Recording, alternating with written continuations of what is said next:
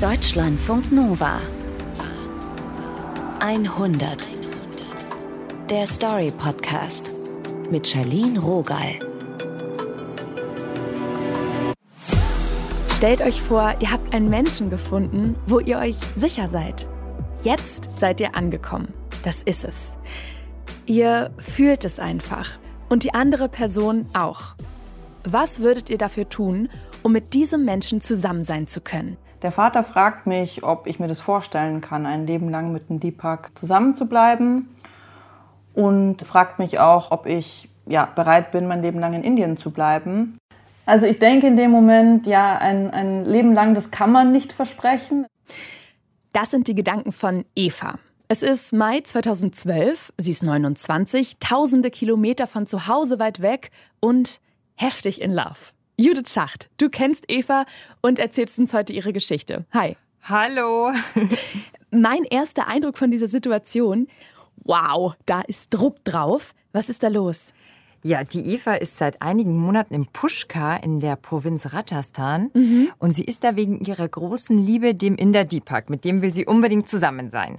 Und der Vater will dieses Versprechen von ihr, damit er sein Okay für diese Hochzeit gibt. Wie lange sind die beiden da schon zusammen? Schon drei Jahre. Die haben sich bei einer Indienreise von Eva kennengelernt. Sie haben sich echt schwer verliebt mhm. und seitdem dann eine Fernbeziehung geführt. Das heißt, dass man natürlich täglich skypen kann, sich aber wirklich nur sechs Wochen im Jahr sehen kann. Und es hat beiden irgendwann nicht mehr gereicht und deshalb hat Eva in Deutschland alles aufgegeben und ist nach Indien gezogen. Eva hat ja schon ganz schön viel gegeben. Warum muss denn das jetzt mit der Hochzeit sein? Weil man kann ihr ja echt nur attestieren, sie ist am Start. Ja, da hast du recht. ähm, die Eltern, die wissen halt nichts von dieser Beziehung. Und die arrangieren gerade eine Ehe mit einer Hindu aus der Umgebung. Und das ist das Problem und der Grund, warum Eva und Deepak jetzt echt schnell vorpreschen müssen, damit sie das alles stoppen können. Hm. Das Problem ist aber, die Eltern sind bei Eva skeptisch, weil sie keine Inderin ist. Okay. Das ändert jetzt natürlich alles. Und deshalb auch der Druck. Und es ist ja ganz faktisch ein Zeitdruck. Heftig. Genau, und deshalb ähm, verspricht Eva trotz ihrer Zweifel dem Vater, dass sie ihr ganzes Leben mit Deepak in Indien verbringen wird. Und dann stimmt er der Hochzeit halt auch zu. Eva weiß, was sie will, dann kann es ja jetzt losgehen. Naja, dauert ein bisschen. Rund sieben Monate später ist es soweit. Okay. Denn so eine indische Ehe zu organisieren ist nicht so einfach. Deepak und Eva müssen einen Priester finden, der Hindu und Nicht-Hindus vermählen darf.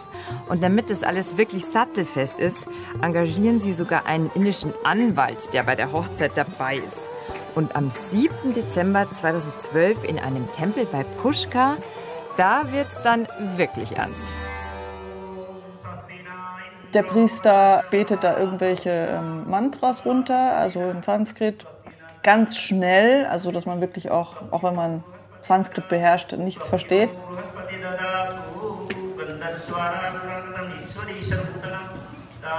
Der Tempel, in dem die Hochzeit stattfindet, der ist schlicht. Da hängen nur einige Gottheiten an den Wänden. Und er ist leer, bis auf die Hochzeitsgesellschaft. Nur Deepak, Eva, die vier Trauzeugen und der indische Anwalt sind da. Häufig sind indische Hochzeiten ja richtig groß, dauern Tage, kosten richtig viel Geld, weil die ganze große Familie zur Feier kommt. Aber weil die beiden halt echt gar kein Geld haben, halten sie es lieber klein. Und mit diesem Trick ähm, erspart Deepak den Eltern auch, dass sie zur Hochzeit kommen müssen.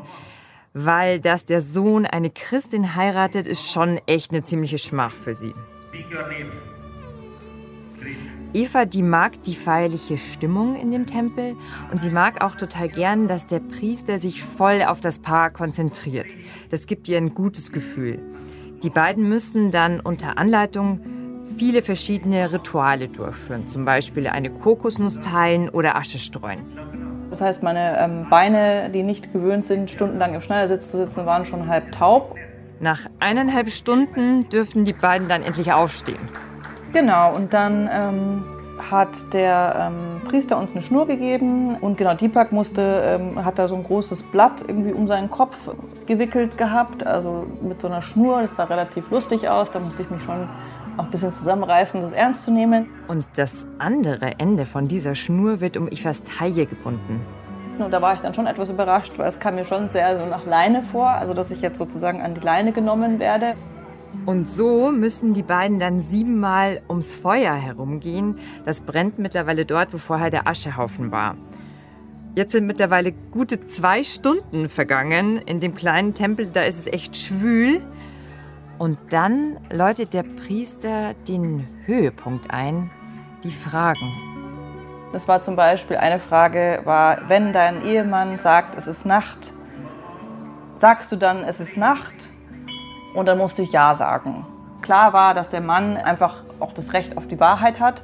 Und wenn der Mann sagt, es ist so, dann ist es so. Also das fand ich schon sehr, ähm, sehr krass. Danach müssen bzw. dürfen die beiden sich mit Süßigkeiten füttern. Und ganz zum Schluss tauschen sie noch Ringe aus. Das gehört zwar nicht zur Zeremonie, aber das wollen die beiden für sich. Und das frisch verheiratete Paar ist dann wirklich so richtig glücklich. Das klingt schön und auch aufregend, auch ein bisschen ungewöhnlich, also das mit diesem Machtverhältnis demonstrieren. Ähm, hat Eva da Zweifel? Naja, sie fand jetzt manche Dinge an der Zeremonie schon echt ungewohnt. Mhm. Aber für Eva ist diese Hochzeit wirklich wichtig. Es war schon so ein Schritt, dass ich ähm, einfach auch den anderen gezeigt habe, auch, also beziehungsweise auch der Familie vom Deepak, dass ich zum Deepak stehe und dass ich es ernst meine und dass ich wirklich mit ihm mein Leben verbringen will.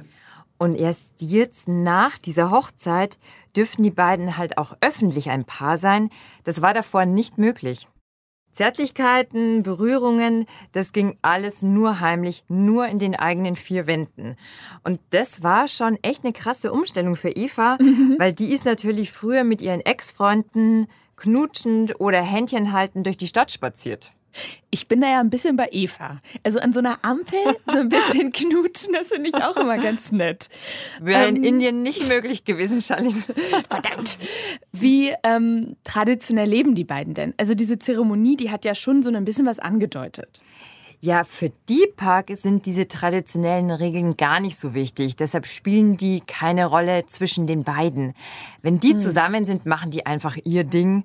Und das ist auch der Grund, warum Eva bei der Zeremonie im Tempel einfach auch so gelassen bleibt.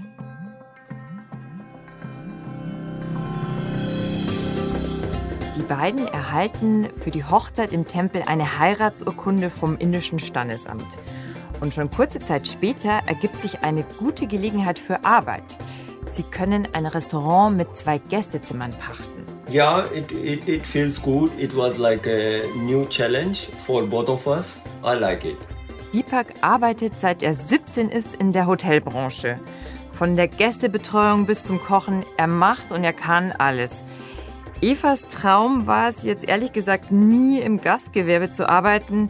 Sie hat ja ein abgeschlossenes Ethnologiestudium, aber sie versteht, wie wichtig diese Chance für Deepak ist. Ja, dann habe ich mich einfach sozusagen angeschlossen und mir gedacht, ja, das können wir ja gemeinsam machen.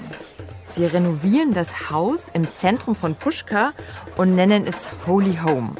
Drin stehen 40 Tische und sage und schreibe 150 Gerichte auf der Speisekarte. Burger, Currys, Pizza, Frühstück, das alles wollen die beiden kochen. In den ersten Tagen nach der Eröffnung ist Eva echt nervös. Sie ist ja keine Köchin. Sie bildet sich selber aus, indem sie YouTube-Videos anschaut.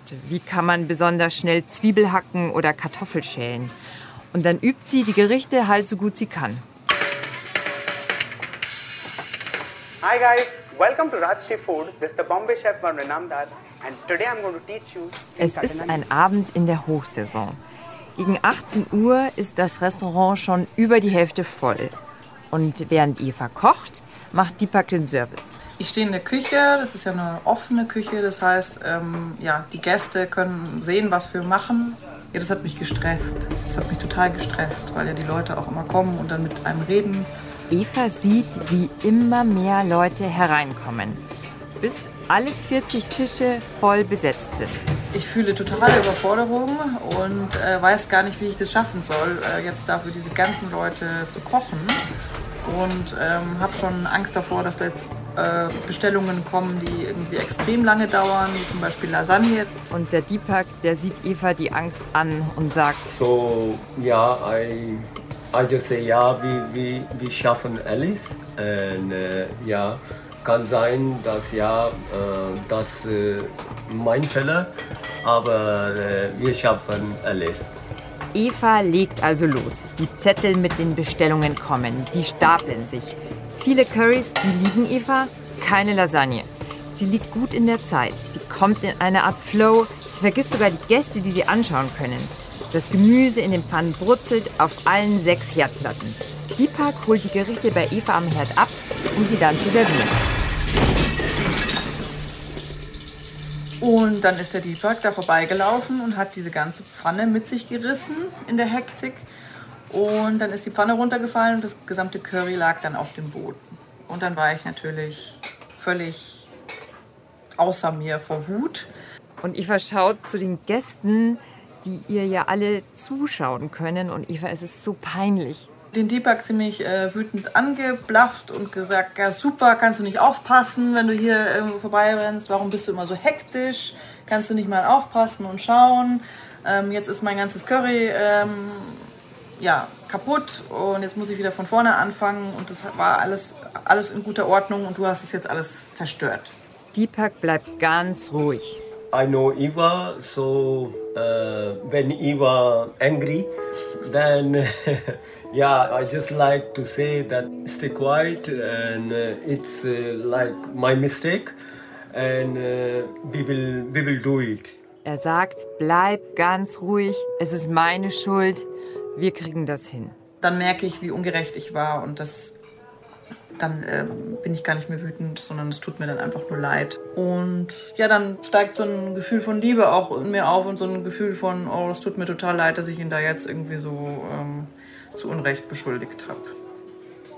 Jetzt können beide wieder loslegen. Deepak wischt das Curry auf und Eva kocht weiter, so schnell es halt geht. Ein Essen nach dem anderen geht raus. Und um 11 Uhr gehen dann die letzten Gäste. Und die haben sich dann auch nochmal super ähm, intensiv bedankt bei uns, als sie gezahlt haben und gesagt, dass es einfach super leckere Currys waren und alles ganz toll war. Und ähm, das hat dann nochmal einfach uns auch nochmal das Gefühl gegeben, wir haben alles richtig gemacht. Die beiden spielen sich immer mehr ein. Eva macht sich in Puschka sogar einen Namen als besonders gute Curryköchin. Und die beiden arbeiten dafür richtig hart. Tag für Tag, zwei Jahre lang. I start like I woke up six o'clock. Deepak steht jeden Tag um sechs auf. Dann geht er zum Markt. Also ich bin immer später aufgestanden als der Deepak, weil ich brauche mehr Schlaf. Dann habe ich erstmal in Ruhe meinen Kaffee getrunken, aber das natürlich schon im Restaurant. Um acht kommen die ersten Gäste. Dann stehen Eva und Deepak zehn bis zwölf Stunden im Restaurant. Sie kochen, servieren, reparieren, wenn etwas kaputt geht. Um zehn haben wir die Küche geschlossen, aber dann muss man ja noch sauber machen und alles. Also von acht bis elf und bis ich dann geschlafen habe, war es dann zwölf. Also am einzigen freien Tag in der Woche müssen sie den Großeinkauf machen. Anfangs kann Eva noch Schritt halten, aber das ändert sich. So, ich habe mich belagert gefühlt und ich habe zu wenig Zeit für mich gehabt einfach so. Also sobald ich im Restaurant war, war ich öffentlich, ja, und das hat mich gestresst. Eva will das einfach gemeinsam mit Deepak meistern, auch weil sie es sich und ein paar Leuten in Deutschland beweisen will. Da gab es nämlich ein paar Bekannte und Familienmitglieder, die ihr gesagt haben, ja, dass es ja eh nicht irgendwie funktionieren kann, weil einfach die Kulturen so unterschiedlich sind. Aber Eva hat jetzt häufig Kopfschmerzen. Sie arbeitet trotzdem und nimmt halt dann eine Tablette, wenn es gar nicht mehr geht. 2015, im dritten Jahr, wird es dann immer heftiger. Es ist Mai und es ist gerade sehr heiß, über 40 Grad. Und beim Aufwachen habe ich schon gespürt, boah, ich habe totale Migräne, ich habe Kopfschmerzen. Deepak ist an dem Tag unterwegs, weil er ein wichtiges Ersatzteil für den Ofen besorgen muss. Ich habe dann erstmal eine Tablette genommen und habe mich erstmal wieder hingelegt. Ähm, es war auch Gott sei Dank erstmal nicht viel los im Restaurant. Eva hofft einfach nur, dass keine Gäste kommen. Und dann musste ich mich übergeben. Dann ähm, habe ich mich wieder ins abgedunkelte Zimmer gelegt, weil äh, wenn ich Migräne habe, dann stören mich auch alle ähm, Lichteinflüsse und auch alle Geräusche sind irgendwie viel lauter als normalerweise. Und dann habe ich mir nur das Kissen noch über den Kopf gezogen und einfach gehofft, dass es bald vorbei ist. Aber gegen 12 Uhr holt sie einer der Mitarbeiter. Es gibt nämlich eine Pasta-Bestellung. Und dann bin ich runtergegangen mit meiner Migräne. Allein schon das Licht und die Geräusche, die tun Eva weh. Jeden Tag habe ich mir schon gedacht, oh Gott, ich weiß nicht, ob ich das jetzt schaffe. Ähm, erstens freundlich zu sein zu allen, die da sitzen. Und zweitens jetzt auch noch was zu kochen, wobei mir ja so schlecht war. Eva fängt an zu kochen. Aber eben dann während des Kochens sind dann eben diese Gerüche auch dann dazu gekommen und das hat dann nochmal irgendwie ähm, eine Übelkeit in mir hervorgerufen. Knoblauch. Der ist dann mir so in die Nase gestiegen und genau, dann ist mir natürlich wieder schlecht geworden und dann ähm, bin ich ganz schnell auf die Toilette, habe mich übergeben. Eva kocht diese Pasta irgendwie fertig, serviert sie den Gästen und die schleppt sich dann wieder nach oben und legt sich hin. Und sie hat Glück, weil bei der nächsten Bestellung ist Deepak wieder da und kann dann übernehmen. Oh, ich kenn's leider. Oh. Migräne, ja. Und man kann bei so einem Anfall dann manchmal auch wirklich gar nichts mehr machen. Schmerzen aushalten, Ja. still und ruhig sich irgendwo hinlegen und dann hoffen, dass es schnell vorbeigeht. Und es ist ja auch wirklich eine heftige Reaktion von Evas Körper. Wie reflektiert sie das? Ja, dieser krasse Migräneanfall, der macht echt was mit Eva. Sie will jetzt keine sein, die sie in Indien nicht packt, das ist ganz klar. Aber sie fragt sich jetzt schon, ob das ihr Leben sein soll. Sie spricht auch mit Deepak drüber und der sieht das sogar echt ähnlich. It was just like uh, just like too much. We we not really had time for ourselves. Ja, auch Deepak, der ja die Gastronomie so liebt, der will mehr vom gemeinsamen Leben mit Eva haben. Und es fällt ihm zwar echt schwer, aber schon kurze Zeit später, im Juni 2015, machen die beiden echt Schluss mit ihrem Holy Home, weil da können sie es zu einem guten Preis verkaufen. Das ist ja schon so richtig Nägeln mit Köpfen und ich finde es fast ein bisschen bewundernswert, dann was zu ändern, wenn noch alles möglich ist und nicht darauf zu warten, dass sich das dann irgendwann von selbst erledigt oder noch schlimmer wird oder es sich ewig hinzieht. Genau, weil es soll ja unbedingt entspannter werden, Charlene. Und deshalb sucht Eva jetzt nach einem Job, der körperlich nicht so anstrengend ist. Ziemlich schnell findet Eva dann auch was, und zwar bei einer indischen Tech-Firma, die Deutschsprachige sucht. Dafür müssten die beiden umziehen. Nach Gurugram, eine Satellitenstadt von Delhi, rund 400 Kilometer vom traditionell indisch geprägten kleinen Städtchen Pushkar entfernt. Gurugram ist eine echte Megacity mit rund 1,2 Millionen Einwohnern. Das ist so ein Hotspot für Tech-Firmen. Das heißt, da gibt es viele Hochhäuser, riesige Shopping-Malls. Das ist ein ganz anderes Feeling als bisher. Eva ist jetzt rund vier Jahre in Indien, als sie mit ihrer Mutter telefoniert. Es ist Abend. Eva sitzt am Küchentisch mit einem Chai in der Hand. Das macht sie oft, wenn sie in Ruhe mit ihrer Mutter telefoniert. Hallo Mama, schön dich zu hören. Genau, also ich habe meiner Mama ähm, dann erzählt, dass die Stadt schrecklich ist und dass wir uns gar nicht wohlfühlen und dass alles saumäßig teuer ist und ähm, langsam so das Geld auch ausgeht, weil einfach die Miete viel zu hoch war. Und dass wir jetzt überlegen, was wir jetzt machen und dass es irgendwie alles so ein bisschen aussichtslos ist und wir nicht genau wissen, ähm, wie soll es jetzt eigentlich weitergehen, wie, wie wird unser Leben weitergehen. Dann hat meine Mom gesagt, ja, warum kommt ihr nicht einfach wieder zurück nach München? Eva zögert. Das merkt die Mutter und fängt dann an zu argumentieren. Ich meine, hier kennst du dich aus, ähm, hier kannst du auch guten Job finden und Deepak kann ja auch einen Job finden und das ist doch vielleicht alles ganz viel, viel einfacher. Also meine Mutter hat mir einfach das Gefühl gegeben, ja, das, das ist möglich. Mach dir nicht so viel Gedanken, wir schaffen das zusammen. Ja, also ich habe zu meiner Mutter gesagt, ja, da muss ich jetzt erstmal drüber nachdenken. Das überrascht mich jetzt schon so ein bisschen. Mm, War das jemals groß Thema zwischen den beiden, ernsthaft ein Leben in Deutschland aufzubauen? Ja, die beiden haben schon mal darüber gesprochen, dass sie vielleicht irgendwann mal auch nach Deutschland gehen. Okay. Aber das war halt bislang noch ganz weit weg von den beiden. Aber jetzt ist das anders. Irgendwas kribbelt da freudig in Eva. Wäre das denn so einfach möglich? Also alles zurücklassen, ein neues Ja. Leben anfangen? Bei Eva meldet sich da sofort ein schlechtes Gewissen. Und natürlich dieses Versprechen, was ich gegeben habe dem Vater gegenüber, ähm, dass wir immer in Indien bleiben werden. Ich wusste auch, dass es für die Familie schon sehr schmerzhaft sein wird, wenn der Deepak, wenn sozusagen wegen mir jetzt weggeht. Was meint denn Deepak dazu? Ja, Charlene, dem sagt sie da erstmal gar nichts davon, weil sie nicht weiß, ob sie es ihm zumuten kann. Weil er müsste halt in München erstmal Deutsch lernen, sich in der neuen Umgebung zurechtfinden. Es gibt hier noch nicht mal einen Tempel, wo er hingehen kann. All das macht Eva einfach Sorgen. Verständlich. Und Eva, die denkt dann natürlich auch an die ganzen Kritiker in Deutschland, weil die haben ihr ja prophezeit, das mit Indien, das wird nicht klappen. Ich hab's dir ja gesagt. Das ist so ein Satz, äh, gar keiner hat da Bock drauf.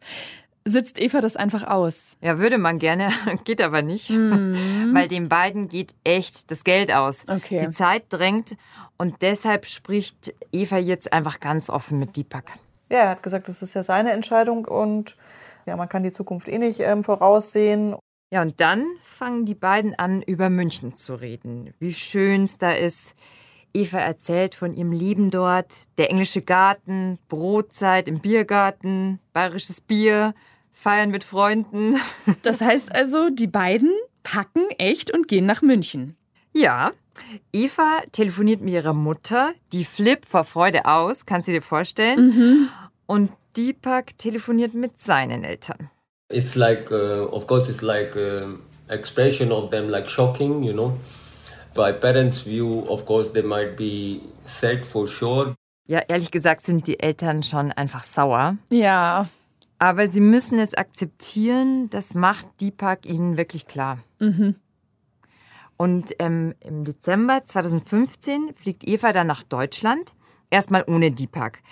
Sie müssen nämlich für sein Visum einen Antrag auf Ehegattennachzug stellen. Alles klar, also jetzt greift die ganze Bürokratie. Das klingt schon sogar Ehegattennachzug, genau. Und äh, ja, erst sechs Monate später haben sie dann alle dafür notwendigen Dokumente zusammen. Und Deepak geht dann mit diesem riesigen Ordner zur deutschen Botschaft in Delhi. Und nach dem Termin ruft er dann Eva an. Evas Telefon klingelt. Die hat ja schon echt auf Deepaks Anruf gewartet. Der ist heute Morgen extra 40 Minuten vor seinem Termin bei der deutschen Botschaft in Delhi gewesen, im besten Hemd.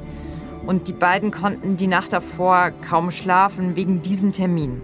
Jetzt hebt sie ab. Der war völlig verzweifelt. Der war völlig äh, kurz vorm Heulen, glaube ich. Deepak redet dann gleich ohne Pause los. Die in der Botschaft hätten ihm gesagt, dass ihre Ehe nicht gültig sei. Dann habe ich gesagt, ja, das kann ja nicht sein. Das ist wahrscheinlich ähm, ein Missverständnis. Ähm, die haben das wahrscheinlich irgendwie falsch verstanden alles. Und da rufe ich jetzt mal an und er soll sich beruhigen und es wird schon alles. Die beiden liegen auf und Eva ruft ziemlich gelassen bei der deutschen Botschaft an. Aber der Sachbearbeiter, der gerade noch mit Deepak gesprochen hat, der erklärt jetzt Eva, dass es nicht gültig ist, weil ich Christin bin und weil wir eine Hindu-Hochzeit gemacht haben und im Hindu-Recht das nicht ähm, möglich ist, dass ein Hindu eine Christin heiratet. Eva sagt dann, dass ja extra ein Anwalt sich um alles gekümmert hat und sie sagt auch, dass es diesen Priester gab, der extra für solche Ehen zuständig ist. Er hat aber mir gesagt, dass wir unter dem falschen Paragraphen ähm, geheiratet haben und deswegen das nicht gültig wäre. Das ist ja furchtbar. Die ganze Organisation, diese ganzen Emotionen, ich, oh, da, da tut einem richtig das Herz weh. Ja, das war auch super schlimm für die beiden. Da ist einfach in dem Moment eine Welt zusammengebrochen, muss man ganz ehrlich sagen. Die beiden haben sich ja schon seit rund einem halben Jahr nicht mehr gesehen. Sie hatten schon einen Flug für Deepak gebucht. Sie wollten wirklich in dieses neue gemeinsame Leben in Deutschland starten. Und jetzt nach dieser Absage der deutschen Botschaft gibt's kein Visum. Und sie wissen noch nicht mal, wann sie sich wiedersehen werden. Und dann die Vorstellung, also vier Jahre Ehe, die gab's ja jetzt quasi offiziell gar nicht. Ja, das ist echt krass. Und da müssen die beiden in der Tat auch erstmal schlucken. Und Deepak, der ist halt auch richtig verzweifelt, weil er fühlt sich so ungewollt und er kommt sich so wie das Hindernis vor. Und bei Eva ist es so, die hadert so krass mit dieser Ungerechtigkeit. Ich habe mich irgendwie verarscht gefühlt. Also irgendwie mir gedacht, ja super, toll. Jetzt haben wir das Ganze gemacht und es war jetzt für die Katz. Eva fliegt nach Puschka zum Standesamt, wo die Heiratsurkunde damals ausgestellt wurde. Sie macht dort einen Termin und erklärt die Lage den Mitarbeitern dort. Die haben das aber schon eher als eine Beleidigung empfunden, dass jetzt die deutsche Botschaft oder beziehungsweise die deutsche Regierung denen sagen möchte, wie das indische Recht auszulegen ist. Das ist gültig und wir sagen, das ist gültig, dann ist es auch gültig. Es gibt dann nicht mehr zu diskutieren. Die andere Variante war, in Deutschland zu heiraten. Dafür braucht Deepak ein Heiratsvisum. Like three times I have to go to the embassy. Es fehlen Bachelor certificate and the birth certificate. Bachelor Certificate, zu Deutsch ein Ehefähigkeitszeugnis, kennt man in Indien nicht. Nach längerem Bitten schreibt der Bürgermeister von Pushkar Deepak dann doch so ein Zeugnis. Aber das reicht auch wieder nicht. The photos of my neighbor whom the, and with the number with the whatsapp number that they can new uh, they can ask themselves that yeah this person yeah really you from the street he marry or not Es ist ja so ein Bürokratie Irrenhaus, ja, wirklich völlig gaga. Irgendwann haben sie dann wirklich alle Unterlagen. Deepak geht im Mai 2017 zur deutschen Botschaft. Seine Nerven liegen blank. Aber er bekommt das Heiratsvisum. Anderthalb Jahre nachdem Eva zurück nach Deutschland geflogen ist, steigt endlich auch Deepak in München aus dem Flieger. Und schon zwei Wochen später, am 2. Juni 2017, stehen die beiden in einem hellen Raum vor einer Standesbeamtin mitten in München.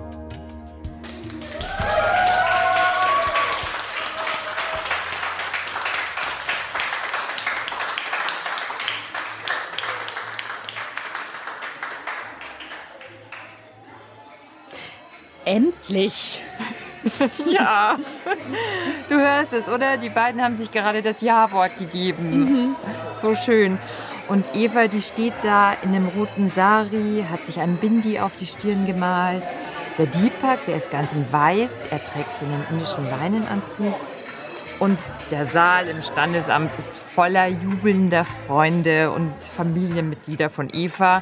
Das hat man ja gerade gehört. Und ich bin selber auch dabei. Ich bin nämlich sogar die Trauzeugin. Ach was. Ja, das war so berührend, das sag ich dir. Ich habe mich so befreit gefühlt und so, als wäre die ganze Last, die die ganze Zeit irgendwie auf uns lag, einfach weg. Jetzt haben wir es geschafft, jetzt passt. Jetzt kann uns das niemand mehr wegnehmen.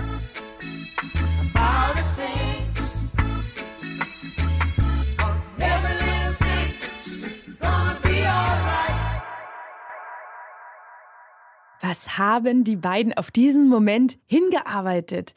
Und ich glaube, das muss so ein, so ein kaum greifbares Gefühl sein, fast irreal. Ja, total. So surreal, wie du sagst, dass es wirklich jetzt so ist. Aber sie sind auch einfach jetzt total gelöst und sie freuen sich so, weil endlich können auch Evas Freunde und Familienmitglieder dabei sein. Die waren ja damals in Indien bei der Hochzeit nicht dabei. Was ist denn mit Deepaks Eltern? Obwohl Deepak jetzt so glücklich ist, weil er und Eva jetzt endlich wieder zusammen sein können, denkt er an dem Tag schon an seine Eltern. Und die können ja schon wieder nicht dabei sein, wenn der Sohn heiratet. Da vermisst er sie schon echt krass. Aber sie haben ihm davor den Segen gegeben. on that day um, i speak to mama papa um, they give the place and they were happy and of course for anybody it's like quite normal that yeah the family you miss Für eine Liebesgeschichte bin ich ja immer zu haben. Und diese beiden haben sich so verdient. Ja, und sie halten es auch durch, Charlene. Die sind jetzt nach indischem Recht neun Jahre verheiratet und fünf Jahre nach deutschem Recht. Es gibt ja zwei Rechnungen, wie du weißt. Ja. Und Eva, die hat jetzt einen Job als Sozialarbeiterin, den sie total gerne mag. Und die weiß den jetzt auch wirklich deshalb krass zu schätzen, weil sie halt diesen sehr harten Arbeitsalltag im Holy Home kennt. Und jetzt ist halt einfach alles entspannter.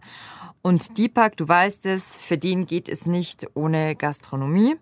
Der arbeitet mittlerweile in einem richtig angesagten Club in München und findet es auch richtig gut dort. Cool. Aber natürlich vermisst er seine Familie schon wirklich sehr. Hm. Und auch so dieser Vibe auf Indiens Straßen, so diese Lebendigkeit. Also ein lachendes und ein weinendes Auge. Und Eva macht sich jetzt wahrscheinlich auch nicht mehr so Sorgen, dass Deepak in Deutschland nicht zurechtkommt, weil irgendwie findet er ja seinen Weg. Absolut. Da macht sie sich gar keine Sorgen. Und auch Deepaks Eltern, ja, mit denen ist jetzt auch alles viel entspannter.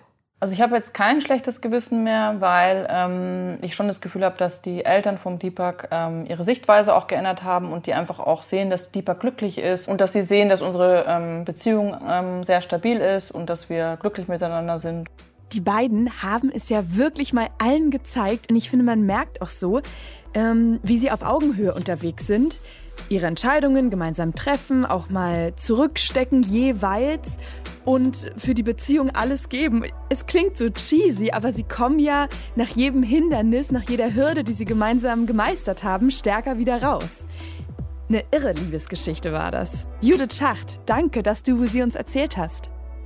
Das Team um diese 100 sind Julia Roche, Taina Grünzig, Martin Krinner, Alex Hart und Julian Speyer. Und ihr erreicht uns wie immer unter 100.deutschlandfunknova.de. Mein Name ist Charlene Rogal, seid gut zu euch. Deutschlandfunk Nova 100. Jeden zweiten Freitag neu auf deutschlandfunknova.de und überall, wo es Podcasts gibt. Deine Podcasts.